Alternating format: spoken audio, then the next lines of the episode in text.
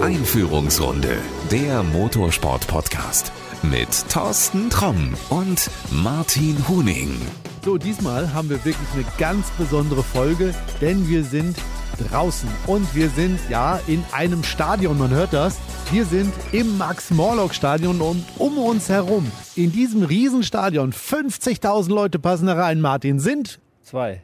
Du und ich, hallo. Ja, zwei Leute wirklich nur. Wir alleine haben uns hier jetzt ins Stadion reingesetzt. Ich äh, habe mitgekriegt, das ist der Raucherbereich des Media Centers. Also die Kollegen kommen da alle raus und qualmen dann irgendwie um die Ecke. Aber man kann sich hier auch wunderbar auf diese Plätze setzen und wir gucken jetzt so gerade auf einen sehr schönen grünen Rasen, äh, sind in Nürnberg, sind am Norrisring und haben zumindest hier, weil es jetzt Samstag ist, den ersten Lauf der DTM hier in Nürnberg gesehen. Dein Eindruck? Ja, du erstmal, Thorsten, ich wollte hier eigentlich überreden, jetzt noch irgendwie zwei, drei Runden hier um den Platz zu rennen, aber ich, Oh, du willst aber wissen, was? glaube, ich, ich weiß, dass dein Interesse sich da dementsprechend äh, in Grenzen hält. Also wie ich das dich kenne. Und Hm, Ich denke da, ich denk da nochmal drüber nach. die Kommt drauf. Temperaturen des heutigen Tages einschätze, wird das heute nichts mehr.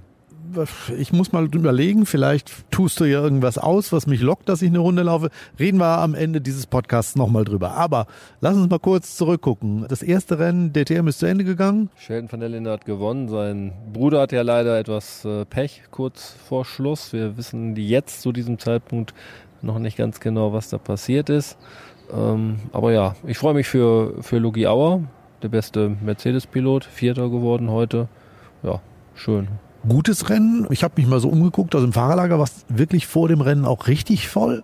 Ähm, auf den Tribünen, das sah auch ordentlich aus. Also alles in allem, DTM scheint hier gut noch zu funktionieren. Ne? Ja, DTM Norrisring funktioniert war nach wie vor. Die Fans sind zahlreich da, was natürlich wirklich bei diesen Temperaturen, es ist sau heiß, 32 Grad, ja. ähm, auch verstehen könnte, wenn man gesagt hat, nein, ich äh, schaue mir das irgendwie zu Hause im Planschbecken an äh, und, und wie auch immer. Nein, die sind gekommen und sind alle gut drauf. Ja, Ja, finde ich auch. Und ich bin also wirklich auch zufrieden damit, dass wirklich so viele Menschen da sind. Also auch Familien wirklich mit Kindern dabei. Und die haben echt eine Menge Spaß. Und das finde ich gut, dass der ADAC auch sagt, für günstige Preise kannst du hier rein und auch Kinder bis 16 Jahre müssen nichts zahlen. genau, das muss der Weg sein und äh, heute bekommen die Familien ja besonders was geboten. Die DTM ist da, ADAC GT Masters ist da. Die Prototypen sind da, die, die Klassikautos sind auch da. Also BMW M Cup. Genau, also wirklich das gutes, äh, komplettes Programm äh, wird geboten. Die Fans nehmen es an. Von morgens bis äh, nachher um, um sechs können sie sich Motorsport ansehen. Ähm, die äh, Partner bieten viel. Es ist, ist gutes äh, Catering, ähm, Verköstigung, ähm, wirklich ein, gutes Programm für die ganze Familie heute. Es gibt auch so eine, so eine, so eine Action-Arena, also wo du wirklich auch mit Kindern hingehen kannst, wo du selber was erleben kannst. Ich finde, da hat sich die DTM auch deutlich gebessert. Da ist jetzt echt mehr passiert. Früher gab es immer so Palettenausstellungen. Ja, die sehe ich jetzt hier zum Beispiel gar nicht. Hier ist die äh, Fläche, die da ist, die ist wirklich gut genutzt. Ähm, Dekra verteilt äh, Kappen. Es sind, wie ich schon sagte, es sind Brezelbuden da, Würstchenbuden und es ist so ein bisschen, hat ein bisschen Kirmes-Charakter. Die Kulisse hier, Norrisring ist natürlich immer ganz besonders. Die rennen immer äh, sehr speziell. Man, man kann auch an den rechten Außenspiegeln schon sehen, äh, auf welcher Strecke wir uns befinden. Ähm, ja, ist halt hier was, was ganz Besonderes in Nürnberg. Spannende Rennen, aber auch drumherum ist eine Menge passiert. Wir haben uns, wann haben wir uns das letzte Mal gesehen? Wir haben uns in Oschersleben gesehen. Ich war zwischendurch in Zandvoort. Du warst nicht da. Hast du Urlaub gemacht? Nein, ich habe tatsächlich noch keinen Urlaub gemacht, den habe ich noch vor mir. Ich war beim, beim 24-Stunden-Rennen äh, auf dem Nürburgring natürlich und ich war letzte Woche in Spa-Francorchamps zum 24-Stunden-Rennen. Ja, jetzt bin ich hier, also ist ja nicht, nicht so, dass ich äh, nicht unterwegs bin. Was hast du denn erlebt alles so? Viele spannende, spannende Rennen. Ich meine, wenn man 24-Stunden-Rennen ist, ist eine andere Veranstaltung als hier, aber es ist halt auf, auf seine Art natürlich ähm, auch was Besonderes. Was heißt auch was Besonderes? 24-Stunden-Rennen ist, ist Kult. Die, die Fans rund um die Strecke, rund um die Nordschleife, ähm, zweimal rund um die Uhr. Ähm, das hat was. Das ist seit, seit Jahren ist das ein absolutes äh, Highlight im Kalender, ähm, was, was Langstreckensport, was Marathonrennen äh, betrifft. Ähm, all abseits der DTM. Und äh, auch da sind GT3-Autos unterwegs, neben anderen Klassen natürlich. Äh, viele Teams, die auch in der DTM vertreten sind, ähm, nehmen dort auch teil.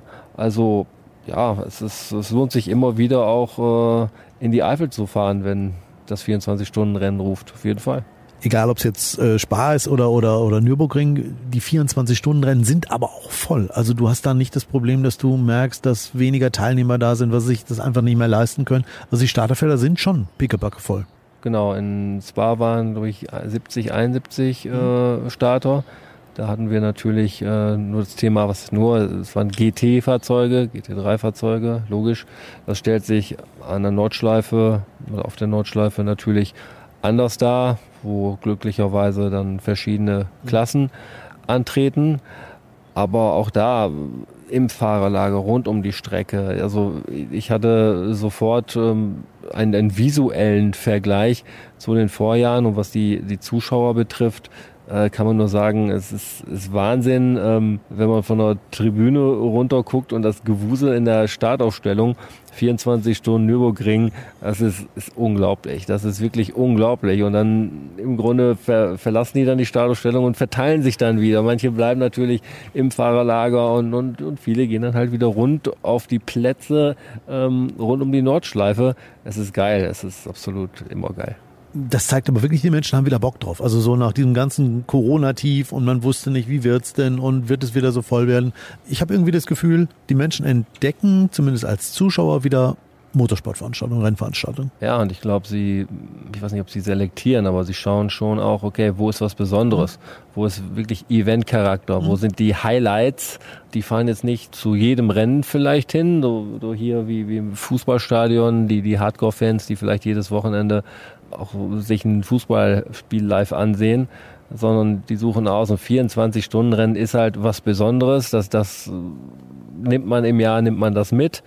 Die DTM am Norisring ist auch was Besonderes. Der Saisonauftakt äh, ist immer cool. Auch das Saison-Highlight ist sicherlich auch das Finale immer wieder, je nachdem, ähm, was da noch ansteht, ob da noch äh, Meisterschaften zu vergeben sind oder nicht. Aber auch ähm, da ist nochmal erfahrungsgemäß äh, richtig gut was los, was Besucher angeht. Was du gerade sagst, es ist mir auch aufgefallen, also früher war es, glaube ich, so, dass Fans auch wirklich mit der DTM mitgezogen sind, dass die einen Rennen nach dem anderen sich angeguckt haben. Das hast du, glaube ich, heute nicht mehr so. Also die selektieren wirklich auch da und sagen, Mensch, große Veranstaltung, Zandvoort ist toll, da fahre ich hin oder wenn ich in der Nähe vom Norrisring bin, auch so diese Fahrerei wird weniger. Ja, gut, also es ist schon so, dass ähm, ich bin ja öfter mal bei der DTM und man sieht schon den ein oder anderen, man kennt ihn nicht persönlich, aber man hat so irgendwie das Gesicht, wenn man durchs, durchs Fahrerlager geht, ah, okay, der war in Oschersleben, der war jetzt am Lübeckring oder okay. der war hier oder da. Es gibt schon, also auch wirklich serienübergreifend, ja. gibt wirklich motorsportliche Hardcore-Fans, aber ich verstehe natürlich auch, ähm, gerade in immer noch relativ unsicheren wirtschaftlichen Zeiten. Man muss es sich natürlich auch leisten können, äh, jedes Mal ein Ticket zu kaufen. Oftmals steht dann noch auch eine Übernachtung, geht damit einher. Sprit für die An- und Rückreise. Ich, ich kann gut verstehen, wenn man sich nicht jedes Rennen ansieht. ansieht ähm, empfehle dann natürlich immer auch, ähm, sich das im Fernsehen anzuschauen. Das ist ja, ist ja auch immer spannend, mhm. wird ja auch äh, gut aufgearbeitet äh, von den Medienkollegen. Und ähm, ja, dann, dann bleibt man auch dabei und freut sich dann umso mehr, wenn man dann wieder da ist. Und ich äh, kenne das von der Formel 1, äh, wenn du, sag mal, die, die Rennen im Fernsehen ansiehst. Du machst das noch, ich mach das ja schon nicht mehr. Also seitdem sie nicht mehr frei empfangbar sind. Ich habe ja, ich hab ja so ein, hatten wir schon mal drüber ja. gesprochen, ich habe ja so ein... Der feine Herr hat das Abo, ja. Äh, der feine Herr, der hat ein Low-Budget-Abo. ja, das ist dann sag ich mal, schon ganz cool. Du, wenn du einmal im Jahr zur Formel 1 selbst fährst, ein oder, oder zweimal und schaust dir sonst im Fernsehen an, dann, dann hast du dann die Abläufe, weißt du dann auch, wie sich das dann abseits der Rennstrecke dreht, welche, welche Arbeit damit einhergeht. Klar, das ist schon auch ähm, immer was Besonderes, sich das einmal äh, mindestens äh, auch mal dann live anzusehen, weil du hast dann, wenn du vorm Fernseher sitzt, ähm, einen ganz anderen Background, Wissensbackground nochmal. Also auf jeden Fall, wenn du das jetzt hörst, wir können dir nur den Tipp geben, fahr zur DTM, das kann man sich leisten, du kriegst eine Menge geboten, auch selbst wenn du nur für einen Tag hinfährst. Also wenn du nah beim Nürburgring bist, fahr dahin, guck dir das Rennen an, fährst abends nach Hause, ich glaube, hast einen geilen Tag gehabt. Auf jeden Fall. Also ich kann es nur empfehlen. Man hat nicht immer das Glück mit, mit diesem Wetter, das ist ja ganz klar. Wobei äh, ein paar Grad weniger wären ja auch ganz schön. Ach nee, also du, ich finde das in Ordnung. Über 30 Grad finde ich immer fein. Das ist eine schöne Sache. Regnet es wenigstens nicht. Ja, in den Katakomben, wo du dieses Wochenende rumsitzt, da kriegst du ja von den 31, 32, 33 Grad nichts mit. Ja, man sieht das jetzt bei mir nicht so, aber ich habe schon hier einige Zeit im Stadion gesessen. Ich hatte gehofft, irgendwie meine Farbe ein bisschen aufbessern zu können, aber ich finde toll. Also ich bin ja eher ein Südeuropäer gefangen im Körper eines Mitteleuropäers. Oh, das sehe ich. Okay, aber vielleicht, gut, du musst noch einige Rennwochenenden machen, auch bei diesen Temperaturen, damit sich dann die Haushaut Hautfarbe dann mal ändert und keine Hausfarbe bleibt. Ja, das, äh, das stimmt. Dir schreibt der Nürburgring. Nein, mir schreibt der Nürburgring nicht. Ich wollte nur ein schlechtes Stichwort noch geben, worüber wir reden. Ach so, okay, da reden wir gleich drüber. Ich, ich habe ein anderes Thema, über das ich mit dir reden will, und zwar das Thema Starterfelder, volle Starterfelder. Ähm, sind wir eigentlich aus dem ADAC GT Masters gewohnt? Jetzt kriegen wir nicht ein Dutzend zusammen ich sehe das als sehr problematisch an, weil ich finde, diese Serie ist schon sehr wichtig. Und wenn wir da jetzt so wenig Autos haben, dann zeigt das doch auch, dass immer weniger, ich nenne sie jetzt mal im weitesten Sinne auch Amateure, sich diesen Sport leisten können. Also Leute, die wirklich zusehen müssen, dass sie mit ihrem eigenen Team da an den Start kommen, beziehungsweise sagen, ich kaufe mich irgendwo ein und fahre mit. Ja, es ist leider tatsächlich so, dass wir jetzt im ADAC Masters von der, vom Starterfeld nicht da sind, wo man jetzt vor Jahren schon mal war, wo man knapp an die 30 mhm. rankratzte und da auch Teams ähm, in den Wettbewerb gingen, die heute leider gar nicht mehr existieren oder zumindest ähm, GT3-Sport nicht mehr existieren oder halt auf dieser Plattform. Das ist schade, aber auch das ist halt ja einer wirtschaftlichen Gesamtunsicherheit geschuldet, vielleicht ein bisschen Corona und, und anderen Sachen, aber ja, es ist, es ist schon schade. Und das ist einfach, wir sehen es in der DTM, da sind nicht mehr die Werke in, in der Macht äh, da oder in dem Support da, wie man es äh, früher gewohnt ist, aber es sind Teams und, und wenn man um die Backgrounds der Teams weiß, dann ähm, ja, kann man schon vermuten, dass das monetär gut aufgestellt ist. Zumindest bei den DTM-Teams, bei den meisten DTM-Teams äh, setze ich das mal so voraus. Ähm, anders wird's äh, schon schwierig und dann geht's wirklich um Sponsorensuche. Man weiß, dass ein GT3-Auto auch nicht sehr günstig ist.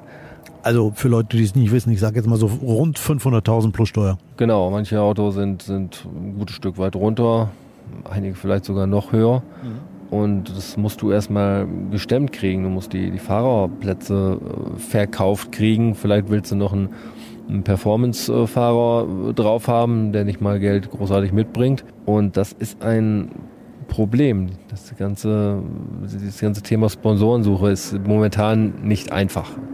Nein, ich habe von einigen Leuten gehört, die gesagt haben, also ich versuche überhaupt im Motorsport ein bisschen Geld zusammenzukriegen. Das geht nicht mehr. Wenn ich irgendwo hinkomme und sage, ich fahre mit einem Auto, wo ein Verbrennermotor drin ist, dann siehst du gleich die rote Zunge und die sagen, boah, nee, also das passt zu unserem Image nicht. Ja, das ist schade und ähm, ich spreche natürlich auch ähm, im Rahmen solcher Veranstaltungen mit verschiedenen Leuten von der Organisation und da geht es erstmal darum, das ganze Thema Motorsport auch wieder grundsätzlich positiv zu besetzen vor dem Hintergrund. Wir reden ja immer wieder über das Thema E-Fuels, wir reden über das Thema äh, Flachsfaser statt Carbon. Wir reden über, über Themen wie äh, biobasierte Schmierstoffe für Rennen und da gibt es sicherlich noch andere Produkte, BWT mit, mit den ähm, Wasserzapfsäulen. Dass es keine Plastikflaschen mehr im Fahrerlager oder bei den Zuschauern gibt? Genau, dass es keine Plastikflaschen gibt und äh, es ist schade, weil man bemüht sich ja grundsätzlich und man kann nun mal nicht von heute auf morgen Probleme komplett lösen. Nur auch Motorsport war immer auch Entwicklungssport. Und das ist ein dynamischer Prozess. Das geht nun mal nicht von heute auf morgen, sondern es muss mit, äh, mit Sinn und Verstand äh, funktionieren und man muss sich da Gedanken machen und, und dranbleiben. E-Fuels, lass uns mal drüber reden. Alle möglichen Politiker, gerne auch Lokalpolitiker, die sonst nicht viel zusammenbringen, Landräte und ähnliches, reden darüber, dass E-Fuels uns rettet und dass das total einfach ist. Wir müssen nur an den Tankstellen den Sprit austauschen, E-Fuels rein, können wir überall reinkippen, dann können wir mitfahren, alles wird gut und die Welt wird super. Äh, Ich habe herausgefunden, dass es nicht mal genügend E-Fuel gibt, um eine komplette DTM-Saison, das komplette Feld, was auf der Strecke fährt, nicht im Drumherum, also nur die Teilnehmerautos, mit Sprit zu versorgen. Ja, gut, das kann ich mir vorstellen, dass das so ist. Und auch da reden wir natürlich von der Situation, wie sie jetzt ist. Klar. Es muss natürlich, es kann in zwei, drei Jahren anders aussehen. So. Ja, aber es heißt ja immer, wir müssen das nur machen. Das ist ja gar nicht so einfach. Wir müssen da erstmal hinkommen. Wir müssen erstmal irgendwo anfangen. Nur machen ist es ja nicht. Du kannst nicht auf den, auf den Lichtschalter drücken und, und dann hat sich das Ganze umgeswitcht. Das, das geht nicht. Die, die äh, E-Foods kosten halt momentan auch noch äh, viel Geld ja. und sind vielleicht auch erstmal nur relativ überschaubar verfügbar. So, und man muss dann sehen, okay, wie macht man es irgendwie äh, smooth, dass man das, was man zur Verfügung hat oder was man kriegen kann, äh, wie setzt man das schon ein oder setzt man sowas in, in, in eine Rahmenserie ein, weil es geht ja darum auch, das komplette Veranstaltungspaket äh, nach und nach äh, nachhaltig zu machen es fängt erstmal in, in kleinen Schritten an. Du hast gerade gesagt, in anderen Serien, also nicht in der DTM. Würdest du sagen, dass es erstmal Sinn machen würde, vielleicht hier im BMW M Cup, der ja auch im Rahmen der DTM fährt, mit weniger Autos, mit Autos, die seriennah sind, dass man das erstmal da probiert? Zum Beispiel, das ist ja oder äh, Prototypen Cup oder oder wie auch immer. Ich, ich bin da momentan noch nicht so tief äh, drin. Ich weiß ja, dass auch auch hier schon ähm, entsprechende Produkte eingesetzt werden auch äh, in der DTM.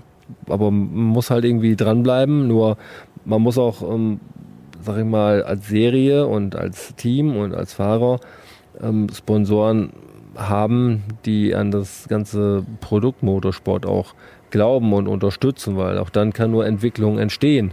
Das, das ist einfach so. Ich habe eben gesagt, viele Politiker sagen einfach nur E-Fuel ins Auto reinkippen, fahren, alle super. Auch Walter Röhrl, den ich eigentlich immer sehr geschätzt habe, hat bei einer Online-Veranstaltung erzählt, er würde dieses Zeug in seinen Porsche reinkippen und er würde damit, keine Ahnung, Mille fahren oder sonst irgendwas. Alles überhaupt kein Problem, man müsse nichts machen. Ich habe gehört, so einfach ist das Ganze nicht. Also man müsste erstmal auch so dieses ganze Umfeld sich mal anschauen, ob das wirklich so ist. Zum Beispiel das Thema Öl könnte ein Problem werden. Jetzt frage ich dich, du als Ölexperte, weißt du, äh, ob da eine Entwicklung nötig ist? Sagst du einfach reinkippen, losfahren? Ja, es, hängt wahrscheinlich auch davon ab, über welchen Gebrauch äh, wir reden. Wenn wir jetzt über den normalen Seriengebrauch sprechen, dann ähm, wird das möglich sein, weil auch ähm, E-Foods sind unterliegen einer Norm, mhm. haben damit also eine Ähnlichkeit zu konventionellen Kraftstoffen. So und die konventionellen Kraftstoffe funktionieren nun mal auch mit konventionellen Schmierstoffen. So, und das wird im Motorsport ähm, wird das äh, ähnlich sein und es gibt sicherlich schon Erhebungen und Tests, wo E-Fools in Kombination mit äh, konventionellen Schmierstoffen gut funktioniert haben über eine gewisse Distanz. Mhm. Nur wenn wir über den High-Performance-Bereich äh, reden, auch gerade über das Thema äh, Marathon-Rennen, 24-Stunden-Rennen, muss man sich das dann äh, angucken, wie verhält sich, sag ich mal, ein, ein konventioneller Sprit zu einem konventionellen Schmierstoff und äh, ein, ein E-Fuel zu einem konventionellen Schmierstoff und beide Kraftstoffe dann im Vergleich zu modifizierten, also für E-Fuels modifizierte Schmierstoffe. Aber das sind Studien, die wird man angehen und ähm, da ist man auch schon dran und das äh, aber auch das ist eine Entwicklung. Also du hast jetzt nicht gesagt, ja, wir haben ein E-Fuel-Öl, daraus höre ich. Das ist wirklich noch ein Prozess, ein Weg, den wir gehen müssen. Ja, es geht ja darum, grundsätzlich haben wir erstmal konventionelle Schmierstoffe. Mhm.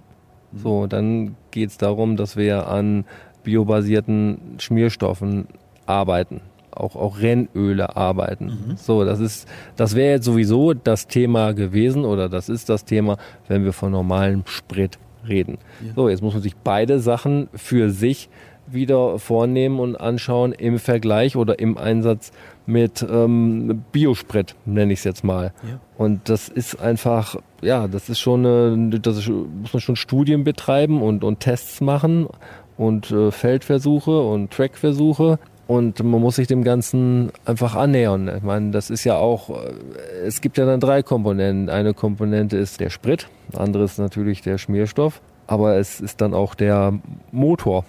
Nein, es muss ja dann auch ähm, alles zusammenpassen. Es ist ja nicht so, dass du einen alten Motor daher nimmst, packst Biosprit drauf und, und, und dafür von uns meinetwegen entwickeltes Öl dafür, sondern auch der Motor selbst ist eine Komponente und das muss ja alles drei zusammengehen. So, siehst du, und damit schließt sich der Kreis. Walter Röhrl sagt immer, er gibt das in seinen alten Porsche rein.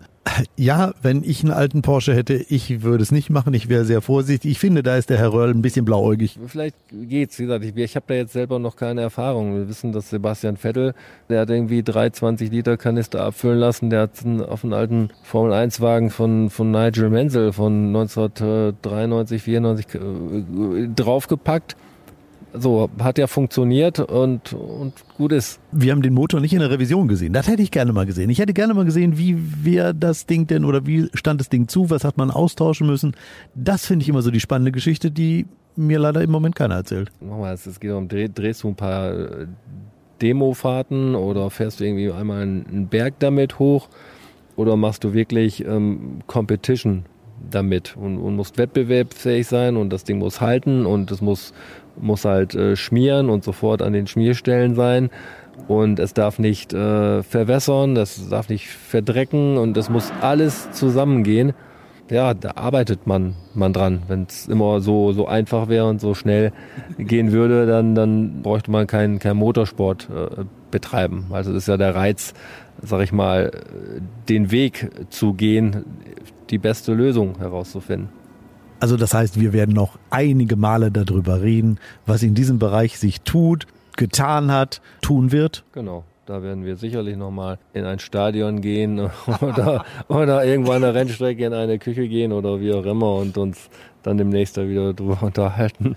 Genau. Ja, das finde ich, das finde ich ist ein Deal. Wir gehen nächstes Jahr wieder in dieses Stadion und dann machen wir mal so eine Bestandsaufnahme und gucken mal, ist schon das erste DTM-Auto mit E-Fuel gefahren, ist schon, was weiß ich, der erste Markenpokal gefahren, hat Walter Röhrl schon mal einen neuen Motor gebraucht. Irgendwie in der Richtung werden wir uns nächstes Mal hier ins Stadion setzen. Ich hoffe, dass es dann so ist, dass wir wieder so viel Platz haben und nicht noch, wie viel müssen es sein? Äh, 49.998 um uns rum, richtig? Genau. Richtig. Zu gut gerechnet. Es war schwer. Ich brauchte relativ. Wir sind ja, sind wir wirklich die Einzigen? ja, wir sind die Einzigen. Es ist kein Mensch hier. Wir sitzen ganz alles, alleine hier im Stadion. Alles rote Bänke. Vorne steht Nürnberg. Genau, es halt sogar ein bisschen. Ist das schon aufgefallen? Ja, klar. Wir haben dieses Jahr, äh, schon dieses Jahr, diesmal äh, einen völlig anderen Sound. Und das ist auch gut so. Ich finde das klasse. Wir sollten nächstes Jahr auf jeden Fall hier ins Stadion wieder gehen. Ins Maximilian Max Schrägstrich Maxel Morlock Stadion. So heißt es. Wie heißt das? Du hast gerade abgelesen. Nochmal bitte. Maximilian Gänsefüßchen Max Strich Maxel Gänsefüßchen Morlock. Auf den Schildern steht überall Max Morlock Stadion. Ja, und da steht eine Statue übrigens äh, vom Stadion. Hast Wo? du schon gesehen? Nee, ich bin ja, ich bin ja durch den Raucherausgang gekommen. Du sitzt den ganzen Tag wirklich nur in dieser Katakombe rum. Wird Zeit, dass du gleich mal ins Fahrerlager gehst. Da kriegst du auch noch mal ein bisschen Sonne ab und äh, guckst du dann die Stadt. Das ist, wo die, wo die Prototypen stehen. Da, die, da, steht die Statue? Ja, die, Was? Also ich vermute jetzt mal, Max Morlock war auch ein Fußballspieler. Ich kenne mich mit Fußball ja, überhaupt nicht aus. Natürlich, der war ein Fußballspieler. Hat für Nürnberg gespielt oder? 1925 bis 1994 hat er gelebt. Von 1900, wann? 25? Ja. Stadion ist von 29. Ja, hat er mit vier Jahren das Stadion gebaut? Ja, das, das, du, du, verstehst mich jetzt nicht, wie das, das angeht. Habe ich dir übrigens erzählt? Stürmer, Stürmer, genau. Habe ich dir übrigens erzählt, dass ich im Fußballstadion war? Wann warst du denn im Fußballstadion? Ähm, ist ein paar Wochen her. Ich war tatsächlich in Budapest im Fußballstadion und habe mir das Finale der Euroleague angucken dürfen. Jetzt sag ich mal, der feine Herr war im Fußballstadion ja. in Budapest. Ja. ja, du, es war großartig. Also ganz ehrlich, ich habe mit Fußball wirklich überhaupt keine Verträge. Ich kenne mich echt überhaupt nicht aus. 22 Leute laufen hinter einem Ball hinterher und man darf nicht reinbeißen. Aber ich fand das super diese ganze Atmosphäre mal aufzunehmen. Also wie am Buffet oder wo war äh, welche Art? Auch am Buffet, auch am Buffet, auch das ist spektakulär. Ähm, für, für also Sponsoren und ähnliches können ihre ihre ihre Gäste einladen. Ich glaube, du kannst aber auch Tickets kaufen und es gibt so eine Art ich nenne es mal Markthalle, wo du wirklich überall auch schauen und essen kannst. Es gibt ganz viele verschiedene Dinge. Auch da rennen Fans rum sehr, sehr cool gemacht. Auch da merkst du, man nimmt die Fans wirklich ernst. Ich weiß nicht, was so ein Ticket kostet. Ich vermute mal deutlich mehr als ein DTM-Ticket. Aber diese Stimmung in diesem vollbesetzten Stadion, das ist schon großartig. Bist du denn auch abends in der Stadt gewesen, mal so die Kettenbrücke bei Nacht und, und diese, diese Sachen, Gulaschsuppe essen und sowas? Also ich als Vegetarier esse grundsätzlich keine Gulaschsuppe mehr. Ja Und mittlerweile wahrscheinlich auch schon vegetarisch. Ich, verm ich vermute, aber würde ich nicht essen. also Also ich war zweimal in Budapest, das ist eine schöne Stadt, wirklich. ich habe, du sagst gerade abends, das war sehr lustig. Wir sollten mit einem Bus ins Hotel zurückgeschattelt werden, sind dann zu diesem Bus gegangen, der war voll und der Busfahrer hat gesagt, no, no, no, no, hat die Tür zugemacht, puff. Und der Bus hat uns stehen lassen. War ziemlich doof, weil Kollegen waren schon unterwegs und weg. Und irgendwie zehn Minuten später kam der nächste und der hat uns dann zum Glück mitgenommen. Ja, immerhin. Ja, stell dir vor, der, der hätte dann nochmal die Tür vor dir zugemacht. Das wäre ja nichts gewesen, oder? Dann hätte ich da gestanden und hätte überlegen müssen, wie komme ich zu Fuß zum Hotel in Budapest, wo ich mich nicht auskenne. Das ist, das ist so dumm dagestanden, das stimmt, ja. Ja, das fiel mir nicht schwer, das habe ich relativ leicht hingekriegt, aber das war also mein Erlebnis abends in der Stadt. Aber ich habe dann den Weg gefunden und bin dann auch noch an die Hotelbar gekommen. Also du siehst, ich bin hier, mir geht's gut. Wunderbar, dann hat das alles noch funktioniert, super. So, und äh, das sollte es jetzt auch zum Thema Fußball für heute gewesen sein. In der nächsten Folge reden wir mal ein bisschen wieder über das Thema Motorsport. Dann gucken Ja. wir auch noch mal ein bisschen zurück. Vielleicht hast du irgendwelche spannenden Erlebnisse zwischendurch schon wieder erlebt. Äh, du hast irgendwas gesagt, du warst noch nicht im Urlaub? Nee, ich fahre jetzt, geht jetzt los, jetzt nach Norrisring, mache ich ein bisschen, machen wir ein bisschen Urlaub. Wo geht's hin? Fahren mit dem Wohnmobil durch, erst durch Österreich, dann Slowenien, da wollten wir wohl hin, mal ein bisschen gucken. Klingt gut. Ähm, hast du denn auch ganz wichtig, finde ich ja mal bei solchen Fahrten, den äh, Aktivschaumreiniger mit? Ja klar, den habe ich schon, äh, der ist jetzt im Auto bei mir, in meinem Dienstwagen. Ich hoffe, ich denke dran, den dann umzuladen, wenn ich dann zu Hause bin. Du hast nur eine Dose?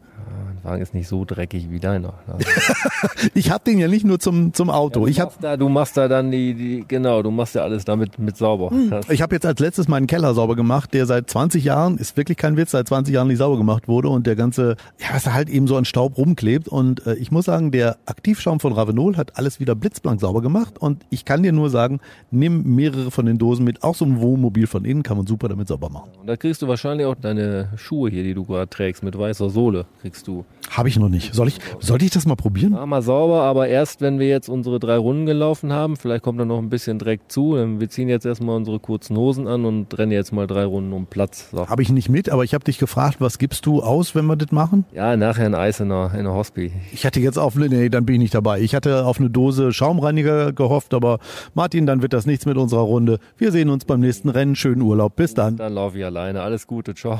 Das war Einführungsrunde, der Motorsport-Podcast mit Thorsten Tromm und Martin Huning.